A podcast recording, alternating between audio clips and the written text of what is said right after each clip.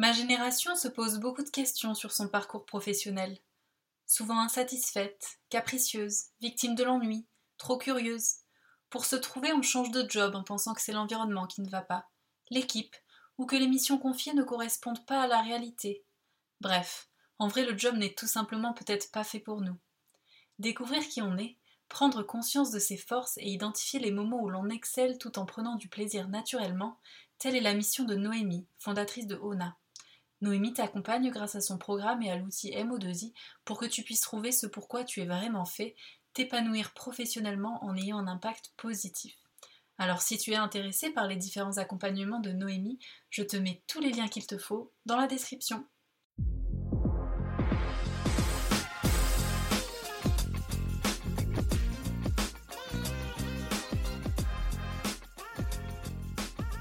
Salut, je suis Romane, j'ai 27 ans et je te souhaite la bienvenue dans Double Casquette, le podcast qui raconte les histoires pas ordinaires d'athlètes de haut niveau. Ma mission Mettre en lumière le parcours de sportifs professionnels ou amateurs qui méritent d'être partagés et de laisser une trace. Mes invités sont des athlètes aux casquettes diverses, parents, étudiants ou militants, entrepreneurs ou salariés, qui racontent les épreuves et sacrifices auxquels ils ont fait face et le déclic qu'ils ont eu à un moment clé de leur carrière. Comment sont-ils arrivés là où ils sont aujourd'hui? Comment trouver l'équilibre entre vie pro et vie perso? Comment construire sa vie autour du sport? J'espère que ce podcast vous aidera à prendre conscience de vos forces et enfin à valoriser votre double casquette. Bonne écoute Cette semaine, je suis ravie d'accueillir Grégoire Jacques sur le podcast. Grégoire est un joueur de tennis professionnel qui s'est hissé jusqu'à la 330e place au classement ATP en 2018. Aujourd'hui, il poursuit sa carrière en double après plusieurs rebondissements qu'il vous racontera dans un instant. Je suis très heureuse d'avoir pu enregistrer le témoignage de Grégoire qui m'a accueilli chez lui pour l'occasion. Nous nous entraînons dans le même club et il est quelqu'un qui adore transmettre et ça se sent. Alors j'avais envie de lui tendre mon micro.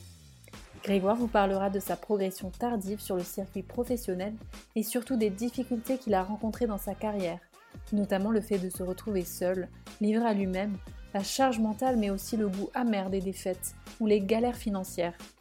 Dans cet épisode, vous découvrirez le monde du tennis vu de l'intérieur, ce que les gens ne savent pas, ne voient pas. Difficultés, équilibre de la vie de famille, voyage. On parle aussi des temps forts de sa carrière, qui est à nouveau en pleine montée au classement ATP en double, et on lui souhaite d'aller loin. Alors quels sont les enseignements qu'il a tirés de sa carrière de coach et comment les a-t-il mis en place? Grégoire est quelqu'un de passionné et de déterminé qui va mettre toutes les chances de réussite de son côté.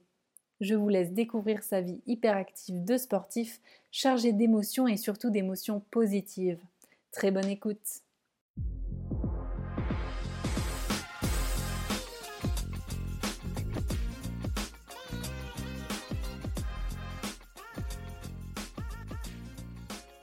Salut Grégoire. Comment vas-tu?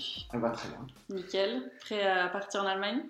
Prêt à partir en Allemagne. euh, nouveau voyage. euh, quelques jours à la maison et ça repart. Parfait. Ben, merci de me recevoir chez toi en tout cas. Avec plaisir. Euh, écoute, on va commencer par la question basique. Est-ce que tu peux te présenter pour les auditeurs, s'il te plaît? Bien sûr. Donc Grégoire Jacques. J'ai 30 ans. Je suis joueur de tennis professionnel. J'ai été euh, joueur, coach, joueur dans mon, dans mon parcours euh, en faisant un aller-retour. Euh, voilà, j'habite ici à La Ronce. euh, et je joue au tennis depuis que je suis tout petit. Et, et voilà. Parfait. C'est toujours dur de synthétiser quand on fait une facile, présentation. ouais. Mais faire quelques mots. voilà, c'est assez synthétique. Ok, ben, pour faire le contexte, donc nous on se connaît parce qu'on est licenciés donc dans le même club euh, au Biarritz Olympique, donc euh, moi ça me semblait évident de, de t'interroger euh, pour le podcast. Euh, alors du coup j'aimerais revenir un peu sur ton enfance pour commencer cet entretien. Euh, Est-ce que voilà tu peux expliquer comment était, euh, enfin comment tu as commencé le sport, si tu as fait plusieurs sports et comment c'était rythmé ta vie entre les entraînements, l'école? Voilà, tu peux commencer à, l'âge que tu souhaites en fonction du, parcours, comment il a été. Mais... Bah l'âge, en fait, c'est assez simple. Moi, j'ai commencé à, entre guillemets, taper mes premières balles à 3 ans. Parce que mon père joue au tennis. Il était à moins 2, pour les connaisseurs.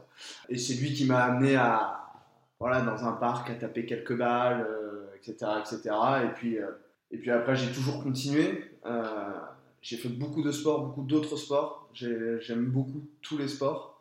Je suis beaucoup tous les sports et j'aime les pratiquer. Assez naturellement, bah, je me suis tourné vers le, vers le tennis vers 12-13 ans après avoir fait en fait, je faisais carrément du multisport. J'étais licencié en multisport, donc on faisait un sport tous les trois mois à peu près. Voilà, on faisait trois mois d'escrime, trois mois d'escalade, trois mois de rugby, trois mois de foot, trois mois. Enfin, et donc j'ai fait ça pendant euh, quelques années et ça m'a beaucoup beaucoup plu. Mais finalement, euh, le tennis a quand même pris le dessus. Et après, j'ai eu euh, une scolarité tout à fait classique. Pas du tout déscolarisé, pas du tout de CNED.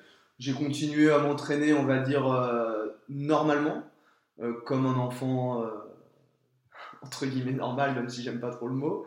Euh, et après, après j'ai été, j'étais pas dans les meilleurs. J'étais pas du tout dans les meilleurs. je me suis même fait virer de ma ligue parce que j'étais pas assez bon à 12 ans, 13 ans. j'ai eu un passage en fait où j'étais, je suis resté très petit très longtemps. J'ai fait une puberté hyper tardive en fait, je me faisais défoncer par les autres qui déjà étaient plus grands. Euh, limite, il y en avait qui avaient de la barbe à 15 ans et moi j'étais encore euh, tout petit. Le physique prenait le dessus, quoi. Ouais, ouais, le physique. Bah, à cet âge-là, c'est hyper important. Donc en fait, euh, bah, je perdais beaucoup. Je montais très doucement au classement à ce moment-là. Donc la ligue m'a dit bah écoutez, c'est super, mais voilà, on arrête là. Donc je continue quand même à jouer. Tu continues à jouer avec l'envie de faire de la compète, de tu savais où tu voulais aller un petit peu ou... Non, Honnêtement, à ce moment-là, tu sais pas, c'est tes parents qui te disent euh, bah voilà, on va faire des tournois. Donc oui, j'aimais bien ça, j'aimais bien jouer et tout, euh, j'aime bien jouer, j'adore jouer. Mais euh, je me disais pas du tout, je vais être joueur de tennis professionnel, vraiment pas du tout. moi, c'était mes parents voulaient surtout que j'ai mon bac, que, enfin, j'étais dans un cursus très classique, très classique, très classique et, et, et ce qui au final me convenait pas du tout. Parce que à l'école je me plaisais pas du tout et j'ai et pas eu euh, j'ai eu un parcours scolaire euh, difficile parce que ça me plaisait pas. Et parce qu'en même temps là je commençais à mieux jouer au tennis entre guillemets et j'étais déjà à, voilà moins 2 moins 15 euh, et, c'était super dur. Donc du coup je me suis retrouvé à avoir à redoubler ma première à redoubler ma terminale donc le, avec le recul c'est pas grave non, maintenant j'en rigole entre guillemets parce que parce que bon, c'est un autre sujet, mais je considère que l'école est, très compliquée pour beaucoup de jeunes. Donc, euh, moi, ça collait pas du tout. Mm. Euh, un peu hyperactif, euh, très difficile d'apprendre des choses que j'ai pas envie d'apprendre. En plus, tu te retrouves bah, en plus, âgé. ouais, sur en, plus, en plus, pour le coup, je me retrouve sur un cours où moi je suis très joueur, donc moi il faut qu'il y ait du ludique, il faut que ce soit un jeu, machin, donc apprendre une leçon d'histoire ou un truc d'SVT en géologie ça me parlait pas du tout. J'étais incapable d'apprendre. Et du coup, à ce moment-là, est-ce que tu avais une idée de métier? Est-ce que tu avais envie de faire quelque chose en particulier, sans parler de tennis? Ouais, alors à ce moment-là, je voulais être préparateur physique. D'accord, donc c'était déjà quand même vachement lié aux sportifs. Ah bah de toute façon, je me voyais pas euh, faire autre chose. Ma vie, elle est liée au, enfin, au tennis, au sport en général, quoi. Euh, je regardais énormément de sport entre, entre allez, 12 et 16 ans. Je passais ma vie sur Eurosport, Sport Plus à l'époque. Euh, je regardais tous les sports, tout. Je regardais du saut à ski, je regardais euh, tous les sports que tu peux imaginer. Et en fait, ma vie tournait autour du sport. Donc, bah oui, au sport, oh, à l'école, j'étais hyper fort en sport. J'ai eu 20 au bac les deux fois parce que bah, j'adorais ça. Donc, et après, j'ai fait STAPS, d'ailleurs. Ça m'a beaucoup plu, pour le coup. J'ai dû arrêter, mais ça m'a beaucoup plu. Et, et voilà. Mais oui, c'était. Euh, donc, oui, je voulais être préparateur physique, mais c'est vrai que je ne me voyais pas encore être joueur de tennis. Et c'est venu très tard, finalement. C'est venu pendant euh, ces années de snaps, de staps. Staps. De snaps. de staps, ouais. Non, non, c'est venu pendant, euh, pendant ces années de staps parce que bah, j'étais, finalement j'ai été sélectionné en équipe de France universitaire. Ok. j'ai fait T'étais où d'ailleurs J'étais à Champs-sur-Marne, en région parisienne. Ok. Euh, et, en fait, j'ai été sélectionné pour faire le Master U, qui est l'équivalent en gros d'une espèce de Coupe Davis universitaire. Donc on jouait les États-Unis, la Chine, euh, la Russie, enfin bref. C'était où Il y avait huit nations. C'était en France. Alors j'ai fait deux années à Aix-en-Provence et deux années à Rennes. Et donc je me retrouve sélectionné là. Et, euh, et, au final, je commence à jouer un peu les futurs. et ça se passe euh, très vite bien. Donc j'arrive à monter 800e mondial assez rapidement. Et assez naturellement, je commence à me dire, bah merde, là je suis quand même bon. Enfin, je prends une direction qui peut-être m'amène à devenir joueur. Et au final, j'ai fait mes deux premières années de STAPS, mes deux années de licence. Et puis, euh, j'ai dit, bon, voilà. Euh, ma troisième année de licence, je ne pouvais pas la faire à l'endroit où j'ai fait mes deux premières années. Il fallait que j'aille à l'INSEP. Sauf qu'à l'INSEP, ils me proposaient de faire ma troisième année en deux ans. C'était trop long, ça commençait à me, à me gaver. Et donc, du coup, j'ai dit, bon, allez, bah, on y va à fond. Et ça, c'était en 2015. Et tu t'es dit ça tout seul ou tu avais quelqu'un derrière qui te soutenait, euh, un entraîneur, un préparateur physique, les parents qui t'ont dit on va le faire ce projet, on va le faire ensemble euh, Non, tout seul. Ben non, parce que justement, mon, mon père surtout était plus euh, faire des études. Sauf que moi, c'était pas, c'était pas pour moi. Quoi. Enfin, c'était pas pour moi. J'adorais ça, vraiment. Et puis je, je pense que j'aurais validé ma licence. Et puis peut-être j'aurais fait un master. Et puis mais ça me ça me correspondait pas trop quoi ça me correspondait pas trop donc du coup euh, non tout seul j'ai pris la décision j'ai dit allez euh, j'y vais quoi j'attaque le truc comment ça se passe du coup pour ceux qui connaissent pas trop? Tu t'inscris dans les tournois tu voyages? Et eh ben donc du coup tu tu t'entraînes euh, comment? Alors je m'entraînais à alors je m'entraînais à la ligue de Seine-et-Marne donc bah, une vie de joueur de tennis c'est 5 heures d'entraînement par jour et tu voyages 11 mois de l'année. Tu voyages 11 mois de l'année, tu fais des tournois euh, où tu veux dans le monde. Tu as le droit de jouer euh, si tu veux en Australie, euh, si tu veux rester en France. Tu joues là où il y a des tournois, mais nous, en tant que Français, on peut vraiment rester autour de la France jusqu'à certain niveau. Mais tant qu'on est dans la troisième catégorie, les futurs, on peut rester autour de, de, la France. Donc, moi, je restais autour, autour de ça, et puis puis j'ai commencé comme ça, mais euh, en fait, c'est pas compliqué. Tu, tu, prends une licence, en gros, euh, tu dois payer euh, une licence de joueur professionnel pour pouvoir t'inscrire sur des tournois. Et puis tu commences dans les qualifs des premiers tournois, et puis tu vas passer les qualifs.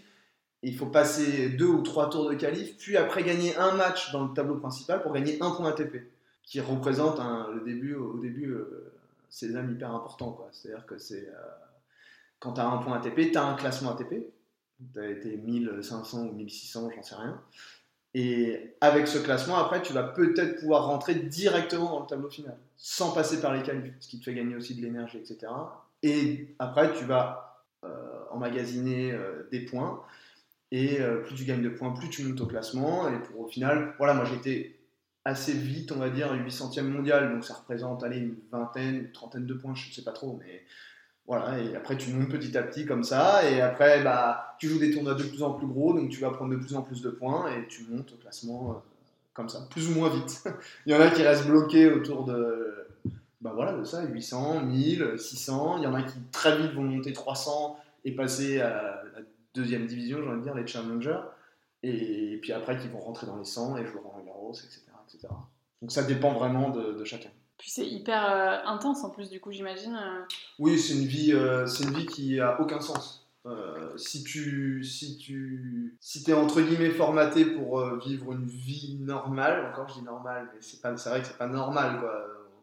On voyage tout le temps, il n'y a aucune sécurité financière de rien, tu perds de l'argent tout le temps, ça n'a pas de sens. Tu travailles à perte constamment. Il euh, faut vraiment être amoureux de ce sport euh, ah bah, ou amoureux du challenge. Ah bah ouais, c'est une espèce de passion. Euh, faut être limite un peu sado parce que c'est très dur. Non mais c'est vrai, c'est des trucs. tu sais, parfois tu voyages, tu vas loin, tu vas en Puis seul en plus. Ah bah seul ou accompagné si tu as de l'argent. Tu peux, tu peux être accompagné, mais principalement tu es seul. Les mecs qui commencent, ils sont seuls. Parce que ça coûte beaucoup trop cher. Hein. Parce qu'il faut savoir que quand tu es joueur, tu es auto-entrepreneur, tu es chef de ta boîte. Quoi c'est toi qui es le chef. Et après, tu salaries, si tu veux, un entraîneur, un préparateur physique, un préparateur mental, ce que tu veux. Mais c'est toi qui vas payer ses frais, c'est toi qui vas payer son salaire, euh, en plus de tes frais à toi quand tu pars en tournoi. Enfin, c'est un truc, c'est, c'est un trou euh, énorme financièrement. Et puis tout ça, euh, voilà, parfois tu vas partir en Turquie, tu vas jouer au fin fond d'un cours à Istanbul au premier tour, tu vas perdre, et après tu es tout seul à Istanbul dans ta chambre d'hôtel comme un con. Donc, c'est vraiment euh, très dur. D'ailleurs, quand euh, les jeunes me disent j'ai envie d'être joueur de tennis professionnel, je leur dis bon, c'est super, mais est-ce que tu sais ce que c'est, quoi? Parce qu'en fait, personne ne sait ce que c'est, ou très peu de monde sait ce que c'est. Bah, on Parce voit que- que, le côté Bah, média. bien sûr, bah, euh, bien sûr. Toi, tu vois Roland Garros, tu te dis, mais attends, c'est génial, les mecs, ils jouent devant euh, des milliers de personnes, ils sont dans des hôtels 5 étoiles. pas. Puis surtout, on voit souvent ceux qui ont euh, bah, deux entraîneurs, le préparateur physique, Bah oui. le préparateur Bah, mental. Bah oui, mais parce que les mecs, ils gagnent des la millions. copine qui bosse pas. Enfin, Voilà. Et les mecs gagnent des millions, donc au final, euh, ils peuvent payer ce qu'ils veulent. C'est pas un problème. Euh, nous, euh, là, moi, à mon niveau, euh, tu comptes tout. Tu comptes tout, sinon euh, t'exploses en vol, quoi. Est-ce que ça, euh, au moment où tu t'es dit, bah, je vais me lancer, je, je tente ma chance, est-ce que tu en étais conscient déjà à ce moment-là ou tu l'as vu après que tu bah, travaillais entre guillemets euh, à perte quoi Bah non, tu le vois pas. Euh, T'as une idée, parce que tu, tu comprends bien qu'il va falloir que tu voyages euh, plus ou moins loin et que tu payes tout. Donc, euh, Mais à, vrai dire, moi c'est pareil, j'ai jamais été un énorme voyageur. Sur ma première carrière, on va dire, je voyageais très peu. Et du coup, j'avais des frais relativement raisonnables. Je voyageais tout seul. Donc au final, je perdais pas trop d'argent. Euh, mes entraînements à la ligue, je payais quasiment rien. Donc, euh, donc ça a été. Et puis en fait, euh, à ce niveau-là, nous, on, compte aussi énormément sur les matchs par équipe dans notre club qui nous finance une bonne partie de notre année.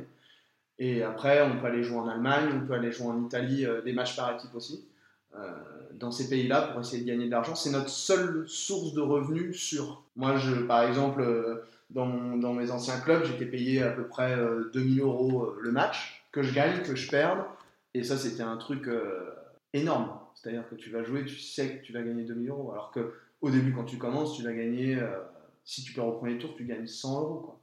Et même si tu vas gagner le tournoi, tu vas gagner 1500 euros. Donc, euh, 1500 euros, tu comptes tous les frais de la semaine.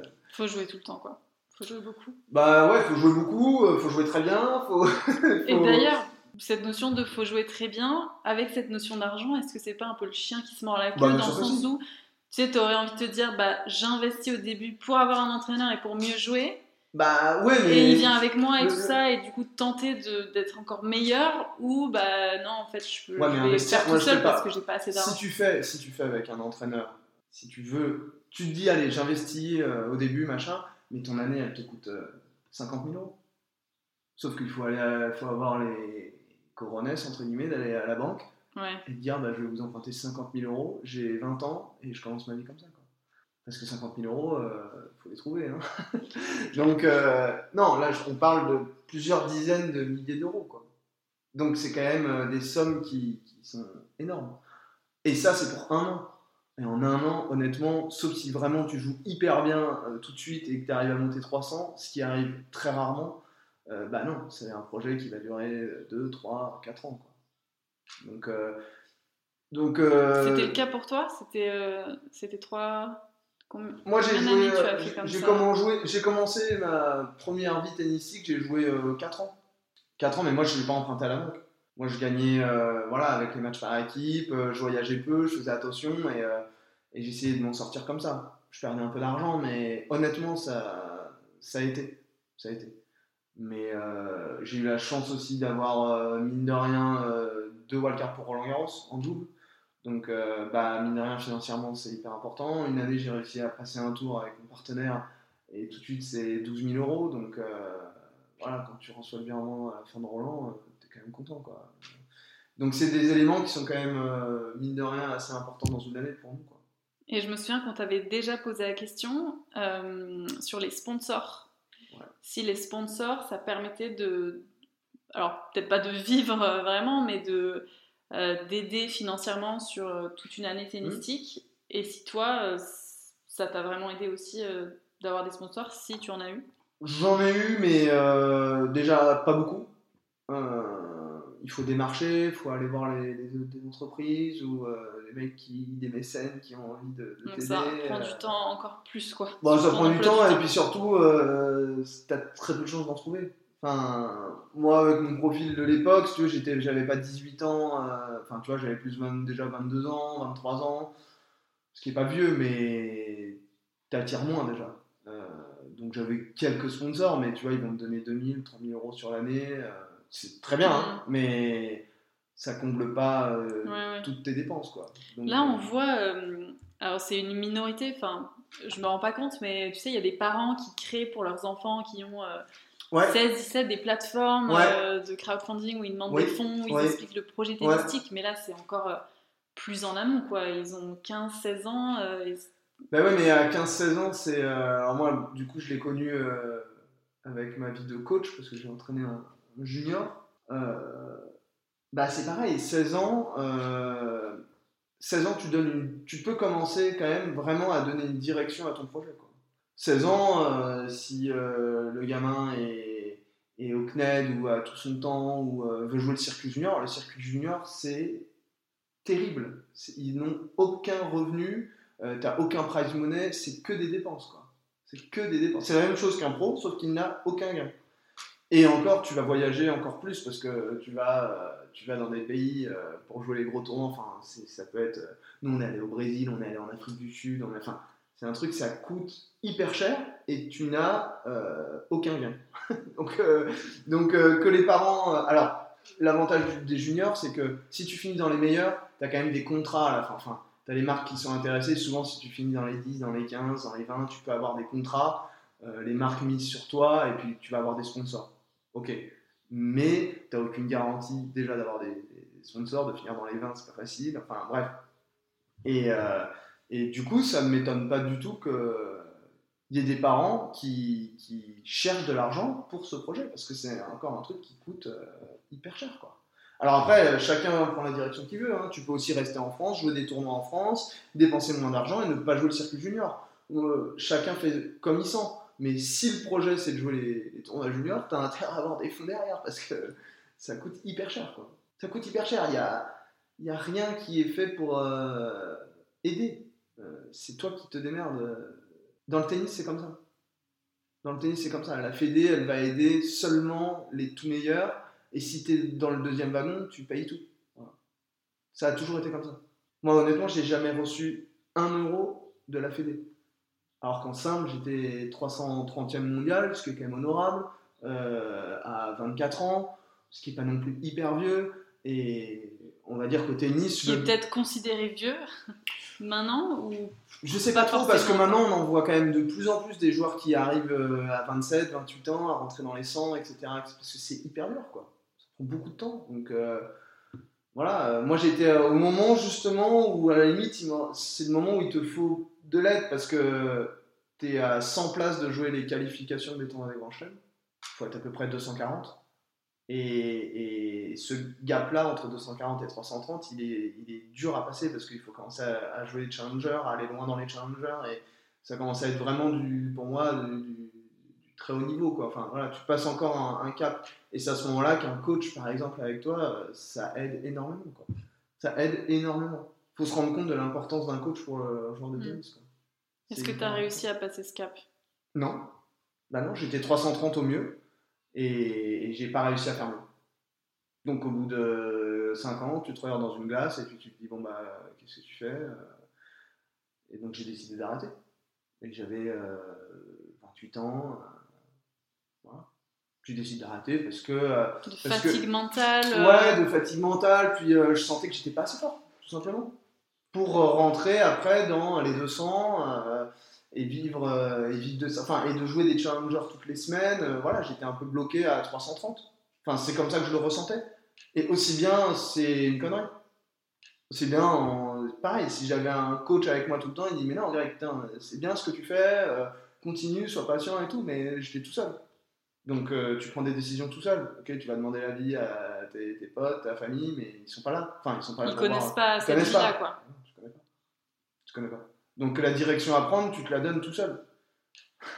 Et du coup, alors moi j'ai aucun regret aujourd'hui hein, sur ma, ma vie de joueur de simple. Même avec du recul, je pense pas que j'aurais pu faire mieux, contrairement en double, et c'est pour ça que j'ai repris en double.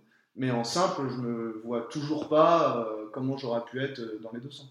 donc c'est à ce moment-là que tu t'es dit je vais prendre une autre orientation et je veux devenir entraîneur Ouais, tu as passé un diplôme ouais. comment ça s'est fait en fait cette transition? Et ben euh, donc euh, pareil, je voilà, donc euh, j'en avais, je me voyais pas, j'étais redescendu au classement, j'étais à peu près 600, je me dis bon écoute, euh, voilà, j'en ai un peu marre, donc je décide d'arrêter et je décide de passer mon diplôme d'entraîneur à Roland Garros en formation accélérée pour les anciens joueurs au niveau. Mhm. Et donc je décide de prendre entre guillemets ma retraite sportive quoi. Et à ce moment-là, je me mets à très bien jouer et du coup, je fais finale, quart, vainqueur, vainqueur et je monte, je remonte 330 en fait. Mais dans ma tête, c'était, c'était plié. Enfin. En fait, comme tu n'avais pas la pression du truc, c'est, là bah, que tu as mieux joué, peut-être. Peut-être. Je, je, trouvais pas que ça me. Sur le coup, je me suis pas dit, bah, c'est parce que. Euh, mm. Je me suis plutôt dit que c'était le fruit du travail. En fait, il fallait que je sois patient. Donc, j'ai pas été euh, peut-être assez patient. Peut-être qu'il y a eu un mélange de tout, quoi. Peut-être. J'en sais rien. Mais toujours est-il que, de toute façon, j'étais inscrit à la formation et puis j'avais envie de le faire. Et donc, du coup, le lendemain du dernier tournoi, eh ben, j'ai commencé ma formation. Euh, et, donc, j'ai fait ma formation de septembre à avril. J'ai passé mon diplôme. En parallèle, je continue un peu à jouer parce que j'avais encore un bon classement et je pouvais jouer des tournois. Donc, euh, j'ai joué. Et j'ai eu mon diplôme en avril. Et, euh, et pareil, j'ai continué encore les tournois un peu jusqu'à la fin de l'année. Et à la fin de l'année, j'ai eu proposition d'un joueur pour l'entraîner. Et du coup, je suis parti là-dessus, fin 2019. C'était le fameux joueur junior Non. ça, c'était après C'était après. J'ai eu Edouard Roger Vasselin. Euh, ouais. Donc, pour ceux qui ne connaissent pas, Edouard, c'est quand même euh, top 10 euh, mondial en double. Moi, j'adorais le double déjà à l'époque. Donc, ça m'a tout de suite conquis, on va dire. Donc, j'ai accepté très vite. Euh, voilà, joueur de très très haut niveau, euh, qui joue les plus gros tournois, etc. Enfin, c'était aussi une nouvelle vie pour moi qui, mm. tu vois, qui trimait à être dans des hôtels un peu pourris. Euh, j'avais envie de voir aussi le, le circuit principal, quoi, voilà, avec les grands chaînes, avec les Master 1000, avec les plus gros tournois qu'on voit à la télé, etc. Voir ce que c'était. Et alors, pas de QI, il y a eu le Covid. donc janvier 2020, on fait quand même l'Australie, on rentre, et puis après, pendant 6 mois, il n'y a, a, rien eu. Et euh, donc, du coup, j'ai fait un an et demi euh, avec Edouard et avec euh, donc, ses deux partenaires, enfin, un partenaire la première année, un autre partenaire la deuxième année. Et après, j'ai entraîné donc, Paul, qui est aussi licencié donc, au BO et qui est, qui est un, un, jeune joueur. Et, et j'ai eu cette opportunité-là. Et à ce moment-là, je trouvais que c'était la meilleure décision pour moi. Donc, voilà, découvrir encore autre chose, les juniors, des choses que j'avais pas faites moi quand j'étais joueur. j'avais jamais joué un tournoi junior ça m'intéressait aussi d'être, euh, d'avoir une responsabilité dans le développement d'un, joueur, d'un jeune, pour sa vie à lui, pour sa vie tennistique, etc. Donc euh, à ce moment-là, ça m'a, ça m'a beaucoup tenté et du coup j'ai fait un an avec lui. Est-ce que ça t'a plu d'être entraîneur? Grave. Est-ce que tu t'es révélé euh, Est-ce que tu t'es dit, ouais, je. Bon, je, ne savais pas, mais j'aime bien transmettre. Bah non, parce que déjà, quand j'étais dans mon club à 15 ans, je donnais des cours. Donc, je n'étais pas du tout inquiet sur le fait que ça me plaise, parce que je savais que ça allait me plaire. Je suis passionné de tennis principalement, donc, euh, donc ça m'a plu, évidemment. Que ce soit avec Edouard, que ce soit avec Paul. Euh, dans...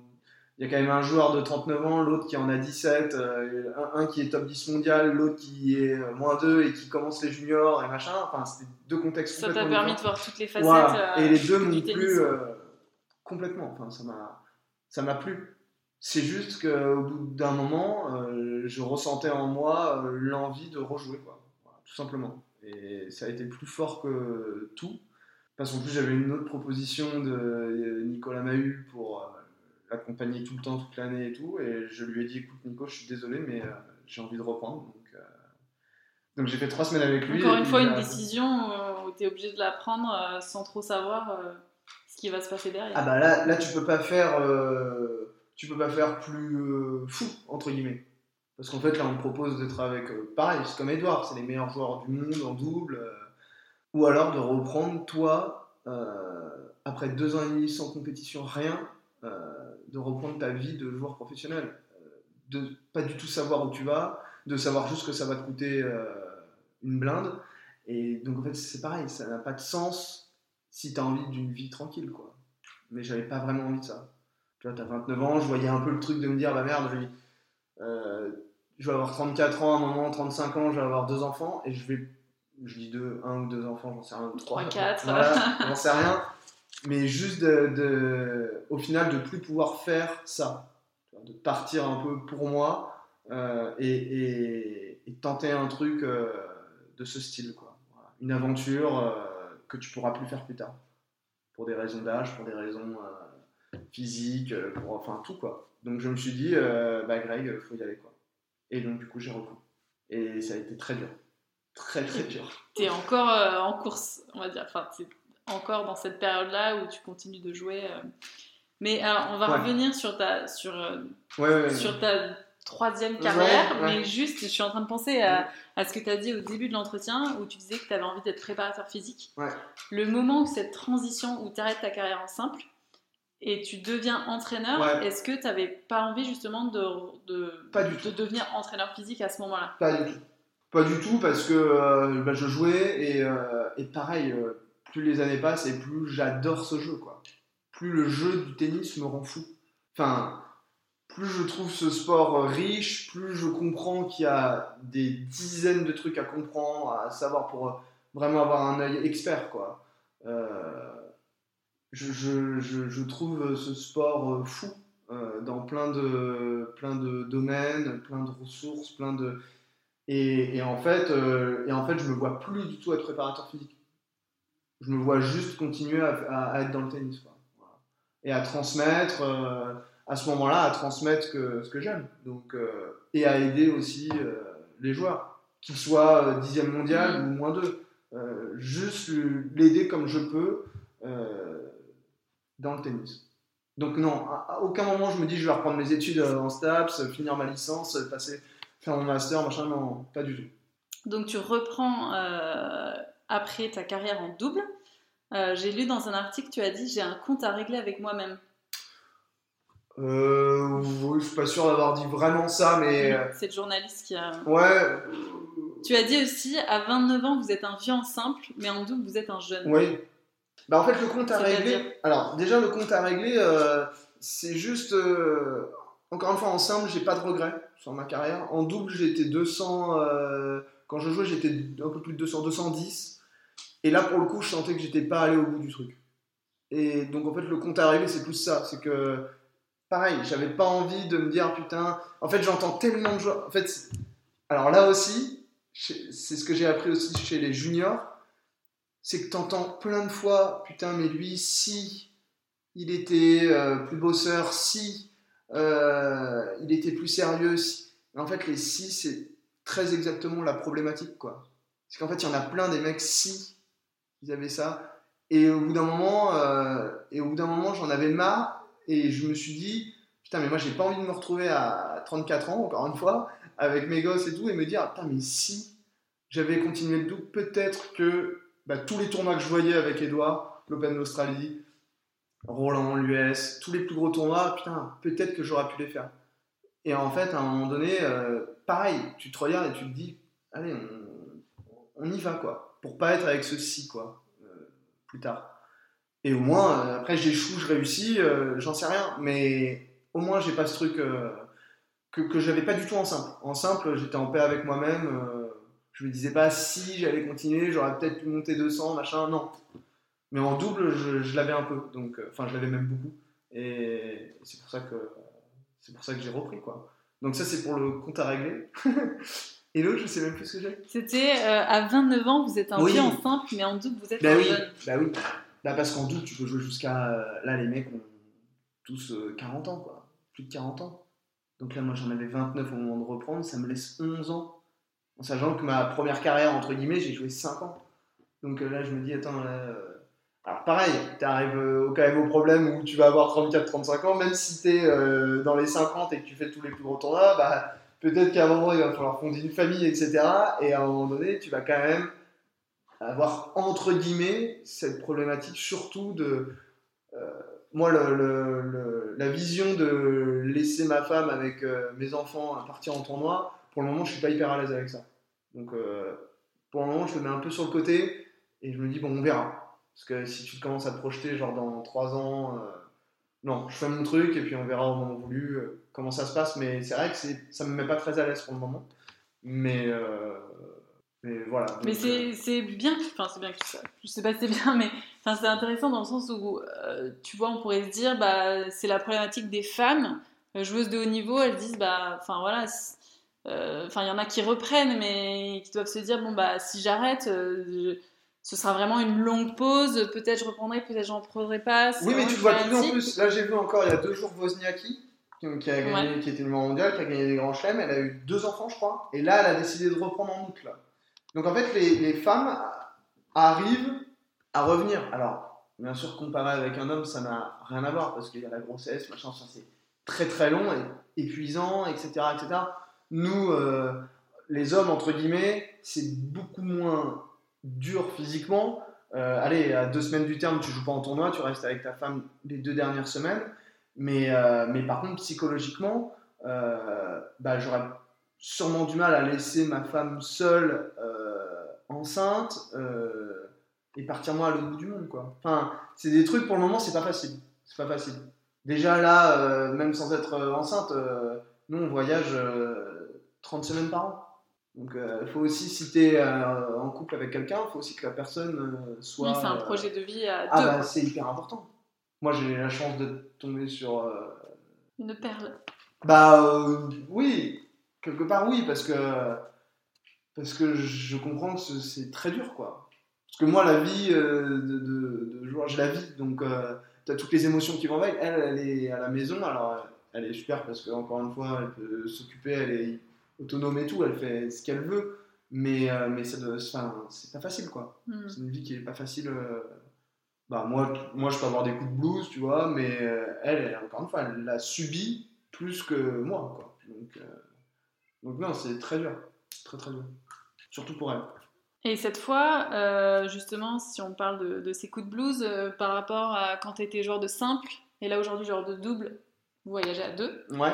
Euh, comment, ça comment ça se passe, euh, cette vie à deux, alors que ce soit euh, sur les tournois, mais surtout aussi tout au long de l'année Est-ce que tu as toujours le même partenaire? Et si oui, comment ça se passe? Parce que je vois bien qu'il n'est pas à Biarritz à s'entraîner avec toi au club. donc, est-ce que tu peux expliquer voilà, cette collaboration tout au long de l'année Comment ça se prépare Comment ça se passe? Bah Alors, à très haut niveau, les pairs sont, sont souvent lié pour plusieurs mois. C'est toujours avec le même partenaire quand vraiment quand tu commences à rentrer dans les 100 ou dans les 50. C'est des paires qui sont établies souvent au début de l'année. Ok, tu peux avoir un petit marché des transferts à l'été pour la fin d'année, mais c'est souvent sur une longue durée. Tu ne dis pas, allez, une semaine je joue avec lui, une semaine je joue avec un autre, machin. À, plus bas niveau, euh, moi je joue avec des partenaires euh, différents très souvent. Alors là, j'en ai trouvé un avec qui euh, je m'entends très bien sur et en dehors du cours. Donc je vais essayer de jouer beaucoup avec lui. Euh, Il est où? En Bretagne. Ok. Mais au final, euh, on se retrouve à chaque fois sur les tournois et on s'entraîne à ce moment-là. moi, de toute façon, quand je rentre, j'aime bien aussi me calmer un peu, prendre le temps d'être chez moi. maintenant, je m'entraîne un peu moins quand je rentre quand je rentre chez moi. J'aime bien me poser parce que c'est pareil, c'est tellement une vie à 100 à l'heure où tu fais des voyages tout le temps, prends des avions, des bus, tu dors dans des, dans des hôtels. Tu... Enfin, c'est pas si Ça veut pas dire que tu t'entraînes moins bien. Ah non, ça veut pas dire que tu t'entraînes moins bien, mais j'essaie de prendre un peu plus le temps euh, de me poser. Parce que je sais que je vais avoir quelques jours et que je repars après. Quoi. Donc euh, maintenant, ça me sert plus à me, à me poser qu'à m'entraîner vraiment. Euh, surtout que mon entraîneur, moi j'ai un entraîneur qui vient avec moi au tournoi du coup, donc on en profite sur le tournoi pour s'entraîner, etc. Donc, donc je suis plus maintenant sur un moment plus détendu, ça veut pas dire que je m'entraîne pas, mais je m'entraîne moins quand je suis chez moi. Ok. Et du coup, euh, alors toi en double là, tu es 200... 180. 180. 181. Et lui, il est combien? Lui, il est 190. Est-ce que vous avez un classement de paires euh, Oui, mais qui sert pas à grand chose. Ok. Le classement de paires, ça sert pour les meilleures équipes au monde, ce qui n'est pas encore notre cas. Votre objectif, alors ça aussi, je l'ai lu quelque part, mais tu me diras si c'est euh, si faux, euh, ou en tout cas ton objectif, c'est d'être 150e mondial fin 2023 en double. Ouais. Est-ce que c'est vrai? Euh, Est-ce que c'est vrai et qu'est-ce qui se passe si ça se produit? Hmm. Et à l'inverse, si ça ne se passe pas? Alors en fait, cet objectif, je l'ai mis en place pour créer le projet, on va dire, pour que ça ait un sens euh, quand même pour se donner un objectif un peu long terme, parce que moi j'ai repris en août 2022. Euh, mhm.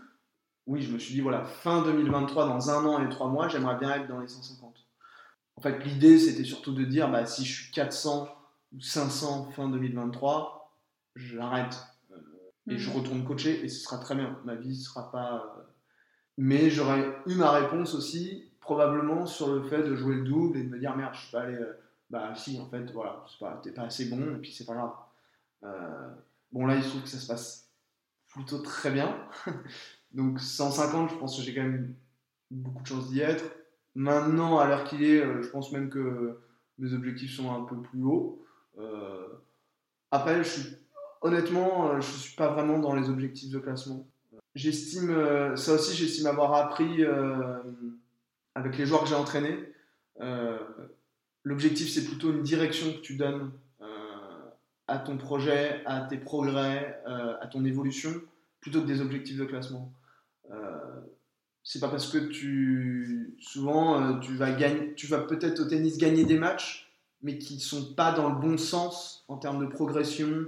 Et à l'inverse tu vas perdre des matchs qui sont plutôt bons dans cet esprit là donc en fait le classement est pas vraiment alors si tu peux lier les deux si tu peux monter au classement et être dans la bonne direction moi pour, pour le coup depuis quelques mois c'est ce qui se passe et c'est ce qui me fait beaucoup de bien mais ça arrive pas toujours. Euh, la direction moi j'ai eu énormément de mal à la trouver au début les premiers mois c'était catastrophique très stressé et j'arrivais pas à trouver euh, le fil conducteur qui m'amenait à être serein sur le cours, etc. etc.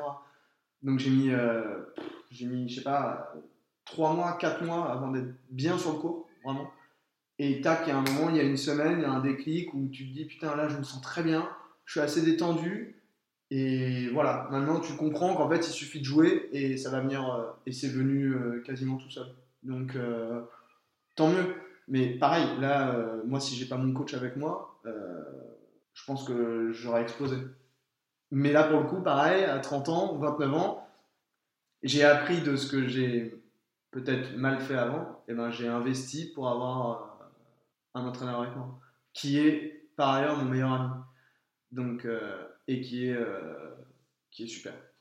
Vraiment, c'est le meilleur investissement que j'ai fait parce que bah, euh, c'est une aventure humaine. On est, c'est mon meilleur pote, euh, donc euh, il a compris le projet, il comprend que le but c'est de monter haut et que voilà. euh, bah, financièrement, euh, je pouvais pas lui promettre des milliers des cents que je les avais pas, donc euh, pareil, on est parti sur un salaire hyper bas, mais qui, euh, qui avec des bonus, on va dire, euh, pour les résultats. Donc, euh, si je joue bien, bah, il sera récompensé, etc. Donc, c'est pareil, ce qui se passe là depuis quelques mois. Euh, donc, il a vraiment, on était sur la même longueur d'onde et ça s'est super bien fait. Et, euh, et heureusement qu'il a été là au début pour me, pour me resserrer la vis parce que, et me donner la bonne direction. Voilà. Lui, c'est son, c'est son métier d'être coach ou euh, ça s'est fait comme ça avec non, il toi connaît, il connaît très bien le tennis. Ok. Il est, il est moins d'eux aussi et il regarde beaucoup de tennis et il est très intelligent. Enfin, il comprend très bien le tennis. Donc, euh, moi, j'avais 100% confiance en lui. Et, et ça s'est fait très naturellement. Alors, on se connaît depuis 10 ans, donc euh, déjà, on était, on était très bons potes. Et vu qu'on est très bons potes, alors là, ça peut être à double tranchant, soit t'oses pas trop. Mm. euh, Mais moi, je lui ai dit, écoute, là, moi, je veux que tu m'aides, quoi, vraiment. Donc, si t'as des trucs à me dire, dis-les-moi, n'hésite pas, et je t'en voudrais pas du tout. Et du coup, eh ben, on- il y a eu des discussions un peu, euh, pas houleuses, mais des trucs où il m'est rentré dedans, et ça m'a fait du bien. Ça m'a fait du bien, et c'est pour ça qu'il est là, et, et voilà, aujourd'hui, euh, je suis très reconnaissant. Donc, euh, non, mais il faut être capable, euh, pareil, il faut être capable quand même aussi à 30 ans de repartir là-dessus, où tu recommences les tournois que tu as déjà joué 8 fois, et, et prendre des défaites, et enfin, c'est pas facile, quoi. Même en termes d'ego, c'est dur. mais finalement, aujourd'hui, ça va beaucoup mieux. Aujourd'hui, tu as la maturité qu'il faut. Oui, oui, à 20 ans, c'est pas du tout pareil. 20 ans, c'est pas du tout pareil. Mais c'est ce que aussi j'ai appris euh, avec euh, le junior que j'ai entraîné. Et c'est pareil, tous- tous les apprentissages que j'ai fait en tant que coach, à un moment, j'avais envie de les mettre en pratique en tant que joueur. Tout ce que j'ai appris pendant deux ans et demi, j'avais un moment envie de les utiliser. Et, et, là- et depuis le début, ça me sert, mais énormément. Énormément. Donc, euh, non, c'est super. Et ton partenaire de double, celui en tout cas là, euh, Ouais, on jouait beaucoup ensemble, le breton. Ouais. Euh, lui aussi, il a un peu le même parcours que toi, où il est plus jeune. euh, Eh ben, comment c'est ça se passe marrant. quand t'es pas sur. euh, Enfin, c'est pas d'être sur. ne pas être sur la même longueur d'onde, mais ouais, quand vous avez pas le même parcours de vie. Eh ben, c'est assez marrant parce que, alors, on n'a pas le même parcours de vie, mais, euh, mais c'est un mec qui a aussi, euh, qui a aussi passé son DE, qui a évolué euh, assez tard, on va dire, tennistiquement vers euh, son plus haut niveau. Euh, qui a quand même été là 140 en simple, donc euh, très bon niveau. Dan Hadid non, C'est pas lui? c'est pas Dan c'est Manuel Guinard. Ok. Et Manu, Manu, on a, on a beaucoup de points communs, je trouvais. On a des discussions, euh, on a des discussions qui sont euh, intéressantes parce qu'on se rend compte qu'on a pas mal de points communs, les mêmes valeurs. euh, Enfin voilà, il se passe quelque chose. Et c'est vrai qu'on n'a jamais été très proches quand on, quand on jouait, on va dire, en même temps les futurs, enfin notre première carrière, etc. Enfin moi, ma première carrière. Et là, on s'est retrouvés donc euh, en Allemagne euh, bah, il y a un mois et on a réussi à faire finale dès notre premier tournoi et gagner celui d'après. Et putain, en deux semaines, on, s'est régalé quoi. On s'est régalé. Ça se passe très bien avec mon entraîneur, entre Manu et mon entraîneur. Donc euh, finalement, on est tous les trois, enfin c'est super quoi. Et, et c'est rare. Là, je pars avec vraiment euh, une hâte de le retrouver et qu'on qu'on se régale sur le cours. Vraiment. Bah, ça doit vachement aider en Ah plus. bah, le fait énorme. de se dire que bah, vous êtes amis, vous entendez hyper Ah bien en bah dehors du cours, ça doit se ressentir euh, sur ah bah le terrain. grave. Enfin, je sais Ah bah pas grave. les autres paires comment elles sont, mais, Mais ça c'est pareil, que. ça c'est un apprentissage de, ma, de, ma, de mon coaching avec Edouard. Euh, Edouard il joue avec un, un- un Autrichien, pareil, qui était, qui était top 10 en simple, donc c'est- c'était Jürgen Melzer. Mhm. Et, euh, et ils jouent, et ils jouent ensemble et je sentais qu'il n'y avait pas vraiment l'interaction entre les deux, enfin pas d'interaction profonde quoi. Euh, et moi c'était ma première euh, expérience de coach, donc va dire ça à un mec de 40 ans et de 39 ans qui sont, tu vois, ils sont dans les 15, tu te dis putain c'est pas facile. J'ai mis beaucoup de temps à, à réussir à passer le truc de leur dire écoutez franchement les gars, je trouve que vous vous, vous, vous aimez pas assez quoi. Et en double, bah au début c'était c'est pas facile au début euh, et on a travaillé ça quasiment. Bah, en plus il y a eu les 6 mois de Covid donc on a travaillé ça sur la fin de l'année. Et putain à la fin de l'année ça s'est super bien passé. Et je sentais pour le coup qu'il commençait à se passer quelque chose entre eux quoi. Et ils font finale au Masters à la fin de l'année sur un truc euh, énorme. Masters c'est quand même ça regroupe les 8 meilleures équipes de double au monde quoi.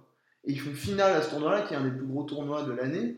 Et, et en retournant des situations de fou et je sentais là que il y avait vraiment un truc entre eux quoi. Et, moi c'est ce que je c'est ce que je disais, c'est qu'à un moment donné t'as même plus besoin de parler, c'est dans le regard. Et là quand je joue avec Manu, on se regarde et c'est vraiment c'est c'est fort, tu vois. Tu, tu regardes ton partenaire, tu joues pour lui, il joue pour toi, enfin et ça te permet de retourner des situations et de et de et d'être vraiment ensemble et, et c'est avec lui que je incontestablement que je ressens le plus d'émotions à jouer euh, en double. Quoi. Et c'est super. Ça, euh, quand tu regardes ton partenaire, il te regarde et que tu sens qu'il y a, il y a un truc qui lie l'équipe, c'est hyper agréable. euh. T'as presque plus envie de repartir en simple après de jouer. Ah non, Il y a tellement ce truc de partage. Ah Enfin, oui, c'est oui. tellement un sport individuel Ah bah ça c'est vrai. Ah bah ça fait devient un sport d'équipe. Ah bah ça Enfin, c'est je l'ai complètement vécu aussi euh, à Ouais, titre ouais. universitaire, mais, mais euh, c'est exactement ce que tu C'est décris. quoi. 100% vrai. J'ai aucune envie de jouer en simple là. Hormis en match par équipe. Parce que pareil, Mais parce que c'est l'équipe. Il y a un coach, il te regarde, il t'encourage, machin. Mais pour moi, ah non, là, j'ai plus aucune envie de jouer en simple. Plus aucune envie. D'ailleurs, quand j'ai arrêté ma, ma carrière, je me suis inscrit dans un club de foot et ça m'a fait beaucoup de bien. Et j'ai trouvé ça très simple, quoi.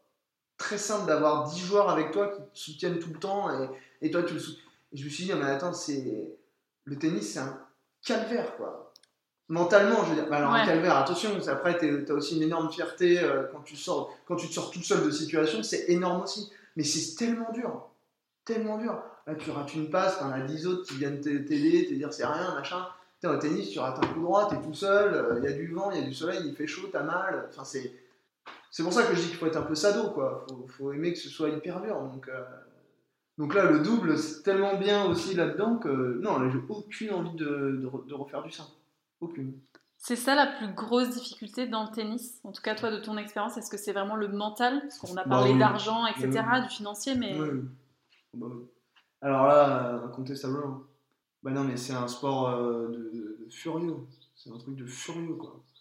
Tu dois t'adapter à tellement, tellement de situations, d'éléments extérieurs. Le vent, le soleil, le public, les rebonds, les balles, la surface, l'adversaire qui te met en permanence des bâtons dans les roues. Enfin, c'est une confrontation, euh, c'est- terrible. Vraiment, c'est terrible. T'es seul, c'est le seul sport où t'es seul. Alors maintenant, ils te disent qu'il y a du coaching. Ok, mais ça va être deux mots. Ça va être aller, euh, lance ta balle plus haut au service et voilà, terminé. Sinon, tu es tout seul.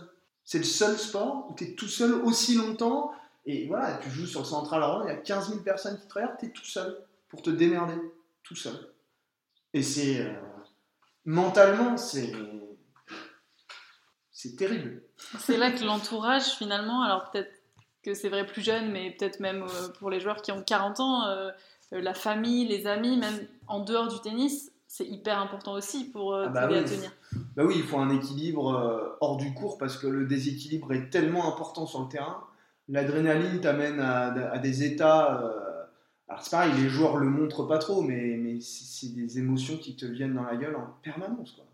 Tu rates euh, un service, tu rates un coup droit, tu fais un coup gagnant. Enfin, il y a des, trucs qui se passent pas comme prévu en permanence. Enfin, c'est un truc. euh, la gestion des émotions, c'est.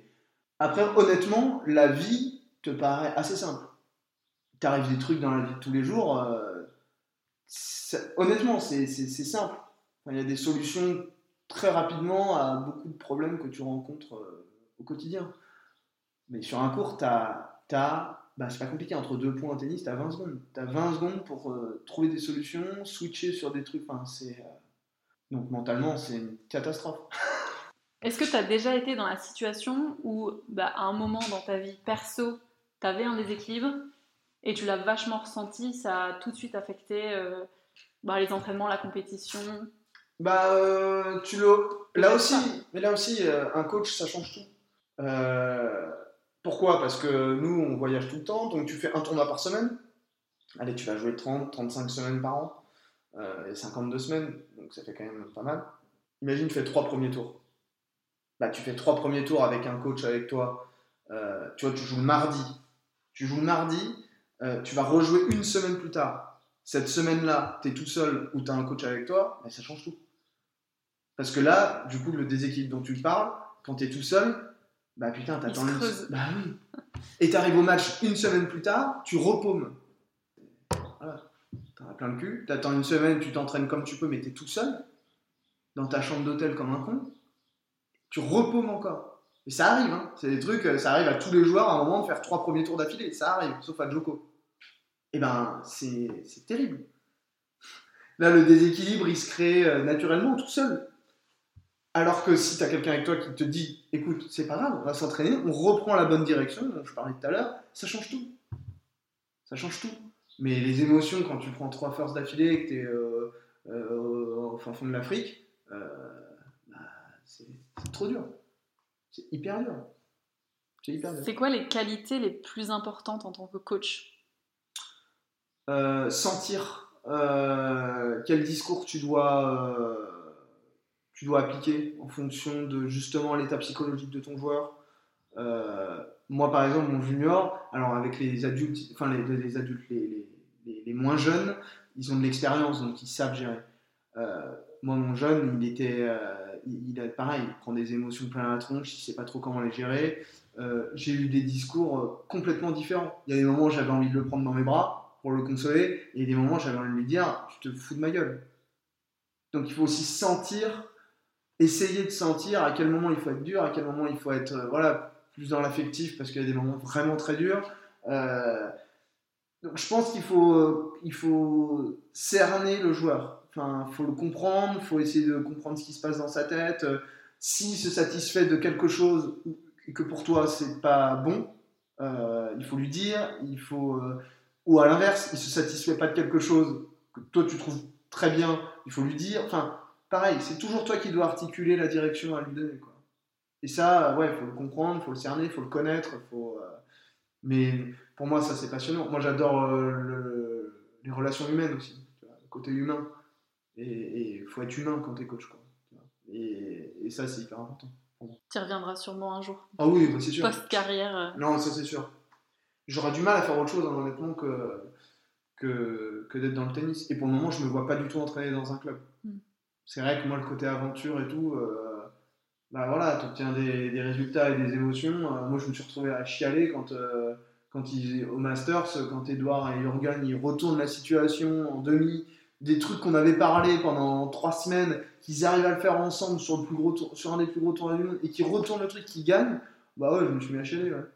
Parce que euh, humainement, c'est énorme. Ça, fait, ça faisait 4 semaines qu'on était en voyage. On allé en Bulgarie. euh, tu vois, après, on était, bon, on était à Bercy. euh, on était à Vienne. On était, tu vois, t'arrives au bout d'un mois de voyage. Les mecs font ça.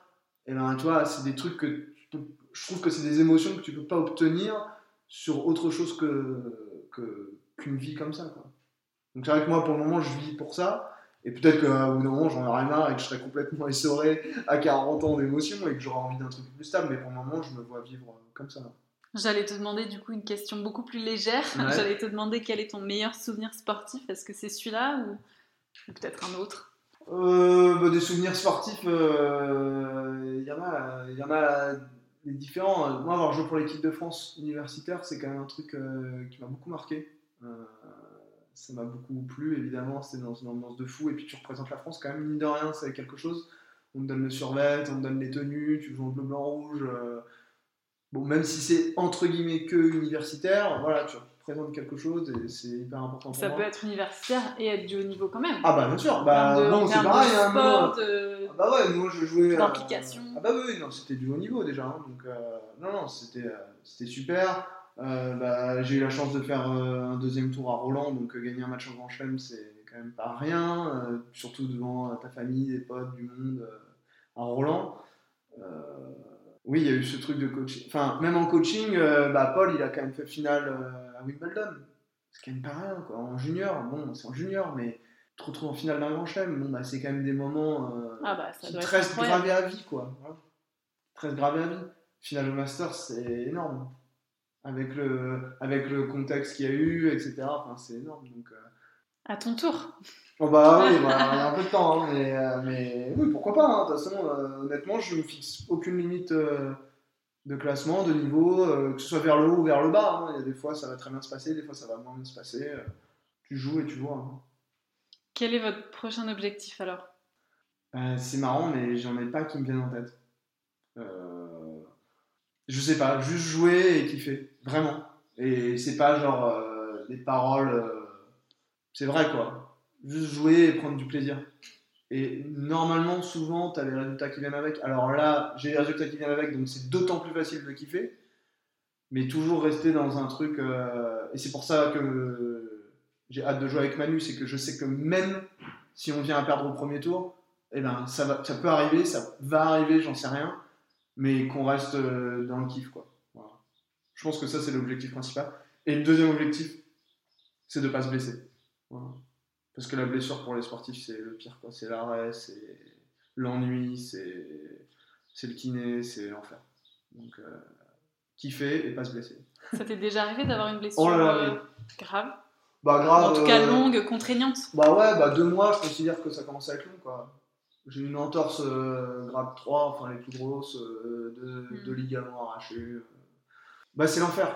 C'est-à-dire que là, t'attends, t'es comme un con, euh, tu- ta vie, elle perd un peu de sens, quoi. Donc euh, oui, tu profites pour être là, t'es plus à la maison, c'est super, mais au bout d'un moment, t'as qu'une envie, c'est d'y retourner, quoi. Donc euh, j'ai eu ça, mais sinon, j'ai pas eu d'énormes blessures euh, de 6 mois ou des trucs comme ça. Tant mieux. On va pas, on va Non, pas parler de choses négatives. ouais. On était sur le plaisir, Ouais, sur la ouais, ouais. Euh, bah, du coup, on arrive à la fin de cet entretien parce qu'en plus, tu as un, un blablacar à prendre. Oui. Euh, mais si tu devais dire voilà, trois mots représentatifs de, de là, ta vie aujourd'hui, euh, qu'est-ce que tu dirais? Trois mots, vraiment trois mots. Deux, quatre, euh, enfin. Euh, émotion, plaisir, passion. Trois mots. Plaisir, c'est vraiment le mot que- qui revient tout le temps de- des autres interviews que j'ai faites. Bah sinon, euh, sinon tu peux pas. Enfin, si c'est pas. Moi, c'est l'énorme différence avec les gens. En fait, aujourd'hui, j'ai l'impression que tu demandes aux gens, euh, à une famille entre guillemets lambda ou des, des- des parents, ça va? Eh ben, tous, ils réfléchissent, ils soupirent. Ou... J'en ai énormément, disons pas tous, mais tu vois, c'est faut s'occuper des gosses, faut aller les amener là, machin, truc. euh, je bosse, je rentre le soir à 19h, je dois faire à bouffer, je dois les mettre au lit, je me réveille le lendemain, machin. Et en fait, ça m'angoisse grave, quoi. Enfin, je me dis, mais pour moi, c'est vrai que. Alors, j'ai la chance peut-être de faire ça, peut-être que je me suis donné la chance aussi, mais putain, moi, je me vois pas du tout dans un rythme d'en faire comme ça. Enfin, pour le moment. Et, simplement, euh, ouais, quand tu demandes aux gens ça va, putain, j'ai envie qu'ils me disent, bah ouais, putain, ça va, euh, super. euh, Mais non, ça n'arrive quasiment pas, quoi. Moi, c'est ce que je dis souvent quand, on, quand on me demande machin par rapport au tennis, par rapport à être joueur. Moi, tu me demandes si ça va, putain, bah ouais, ça va, quoi. Ça va, c'est super, je vis des trucs de fou, là, je repars en voyage. ok, ma femme, bah, je la vois pas, je la vois pas 50 semaines par an, mais quand je la retrouve, je suis super content. Euh, mais, putain, ça va parce que je fais ce que j'aime, quoi. Et moi, j'encourage vraiment euh, tous les gens à faire ce qu'ils aiment dans la mesure possible. Je sais que financièrement, bah oui, c'est pas facile, mais pour moi non plus, c'est pas facile. Enfin, j'ai aucune sécurité financière. Si je me blesse, bah, j'ai plus de rentrée d'argent. euh, mais putain, ouais, pour moi, faut, faut... Après, on est formaté pour ça. hein. Formaté pour être dans la sécurité, formaté pour faire des études, euh, avoir un métier, euh, un beau CDI euh, de Mm. 35 heures, avoir sa rémunération et machin. Mais moi, je pense pas que ça tire complètement tout le monde vers le haut. Quoi. Donc, faites, ce, faites ce que vous kiffez. Quoi. Principalement, je trouve que c'est hyper important. Et toi, c'est ce que tu es en train de faire C'est un beau message de fin pour, pour tous ceux qui écouteront, en tout cas. ben, C'est ce qu'il faut retenir. Voilà. Voilà. Bah écoute, merci. On va s'arrêter là, puisque Ouais. tu, pars, euh, tu pars en Allemagne, donc, Oui. pour jouer au tennis, évidemment. Euh, bah écoute, bonne chance à toi. eh ben, merci, c'est gentil. Et puis euh, à très bientôt euh, à Biarritz va. ou ailleurs. Sur les cours. merci beaucoup. Merci à toi qui as écouté cet épisode.